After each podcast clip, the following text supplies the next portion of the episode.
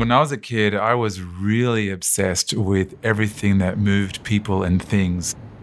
People with their cars, and I was I loved trucks and trains and airplanes and all the different ways that people got around and how they get around. When I was very young, once for, for Christmas presents, everybody else wanted like cars and trucks. I wanted maps. I wanted maps of cities. I wanted maps of places that I've actually had never seen before. And even the local street map of the city, uh, I would want the updated version so I could actually sit there and draw extensions of the streets and add new train lines and train stations. This was Melbourne. I was very lucky where I grew up. I was a five minute walk from a tram line and uh, about 10 minutes walk from a train line. And when I was about 12 years old, I got one of my BMXs at the time. And I took my BMX because I'd memorized the transport system back to front, even at 12. I um, take my bike on the train. Not my parents didn't know this at, at all, but uh, I'd take my bike on the train and actually go down to the city, and then I'd ride around on the weekends. It was enough to give someone like me a really big idea of what cities are, are all about. I graduated high school that I started realizing, well, what I actually want to become is um, an architect. And I got in architecture school uh, very briefly and realized all they cared about was buildings. And I didn't really care about the buildings. I actually cared about the networks and the systems and how everything reaches those. And they said, that's not architecture, that's urban planning. I was like, wow, what's urban planning? So I sat into an urban planning uh, class and that's all I talked about was like networks and systems and all these different things. I was like, yes, this is what I want to learn. This is amazing now we've shifted cities. I've, I've, I've come to Los Angeles. LA is a big, sprawling city. It's like five times the size of Melbourne. It doesn't really have a center, it has many centers. And I'm in school there learning about urban planning and stuff. Now I'm an adult and I'm working there and I'm obsessed by all this traffic everywhere and think, God, everybody's in their own car and everybody's driving around everywhere and it's loud and smoggy and I don't like it. Like this is not what I want. You know, I want the quiet walking, bicycling life that I had when I was growing up as a kid. I lived in LA for 10 years without a car. Um, never ended up buying one really. But um, my conviction got questioned when it came to dating. People would ask me, like, you know, just drive up and, and come and see me and let's go together. And, you know, can you drive tonight and stuff? I'm like, well, I don't have a car. I get around by bike. And they'd say, You mean motorbike? And I was like, No, no, no, by bicycle. Or I'd take the bus. And um, people would say, like, what's wrong with you? Like, dot, dot, dot.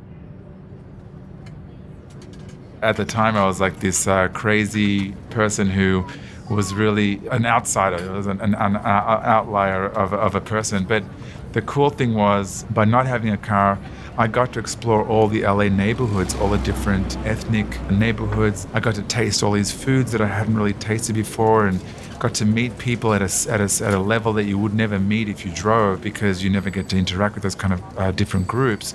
So I really got to understand what a city is about and how a city actually is a mosaic of a whole bunch of different people and things and sights and sounds and smells and buildings and neighborhoods and realized very quickly that people who had just an idea from their car only saw one dimension of a city, and people who use different forms of mobility could see multiple dimensions of cities. Like I would be able to ride my bike on a bus, go to the beach, spend the whole day at the beach. I'd go on a hike through a like I'm in some rural place, and then I could just ride my bike down the hill again and be back in the city and go to my favorite cafe or restaurant not having a car was not actually a social pariah or a social uh, a bad thing to have, but it was actually a benefit because I got to experience the real city. The beautiful part about that was that I created this separate bank account called Not My Car Fund. And I would work out what was the cost of owning a car, and I'd actually put that amount every month into my account. Over the years, I would go on holidays, I could explore different cities because I was obsessed with cities. And with that money, I got to actually explore many, many cities, 200 cities over the course of my life.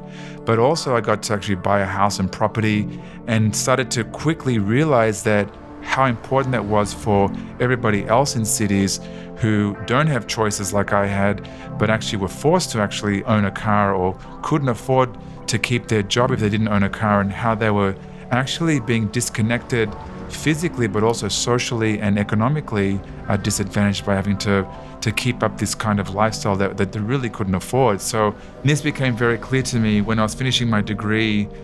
I was an intern at the regional government there in LA, and we were working on these red bus lanes and redesign the bus network. And I happened to be on the bus at the same time that one of my interns was overhearing a, two people speaking um, in Spanish about how this had improved their lives. And she pointed out that we were part of the team.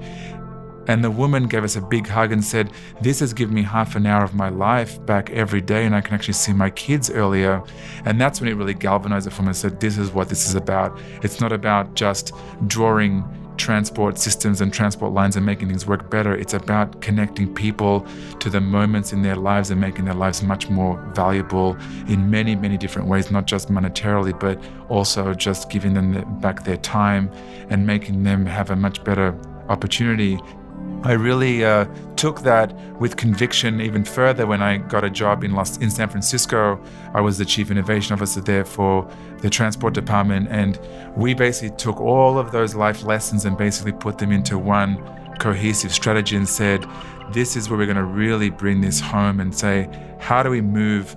more people in the more sustainable ways, but make those choices actually real and not make them just about this is the thing you should do because the government's saying this is the right thing. It's like, no, we want to improve your lives and, and understand how you connect with the people that are important to you and, and also improve your upward mobility at the same time. And if you have to drive, you can drive too. That's great, but making it more transparent. And hopefully, that the driving choice is the last choice and that there are so many other better choices to use instead of that to me, um, that's what keeps me excited about my, my career. And now, what I do is I work specifically with cities, governments, and investors, startups, and transportation companies to learn more about how they can actually improve transport, whether it's electrification, whether it's the sharing economy, making it safer, making it more affordable. But the best part of all is when we can make it fun. If it's fun to get around, more people use the different choices. So my future is a future where everybody, regardless of background and abilities, can get around their cities in the safest, cleanest, greenest, and most affordable ways and have lots of fun and joy in the process. And if we can do that, that's a future I want to live in. And I work towards that every day. And I look forward to helping anybody else who wants to see that future happen. So, my name is Tim Papandreou. I'm the founder of Emerging Transport Advisors. Um, I really appreciate being here at the camp. I'm a mentor at the camp, and I really believe in what they're doing. And I look forward to seeing all of the different companies uh, excel and take this mission uh, in a different variety, a different form uh, to the next step. It's been a great pleasure being here. Thank you for having me, and thank you for listening. Tim is a mentor for Climb, the Startup Acceleration Program at the camp. It's focused on solutions for positive impact and co produced with The Village by Crédit Agricole Alpes Provence. Apply to join the next session at thecamp.fr/climb.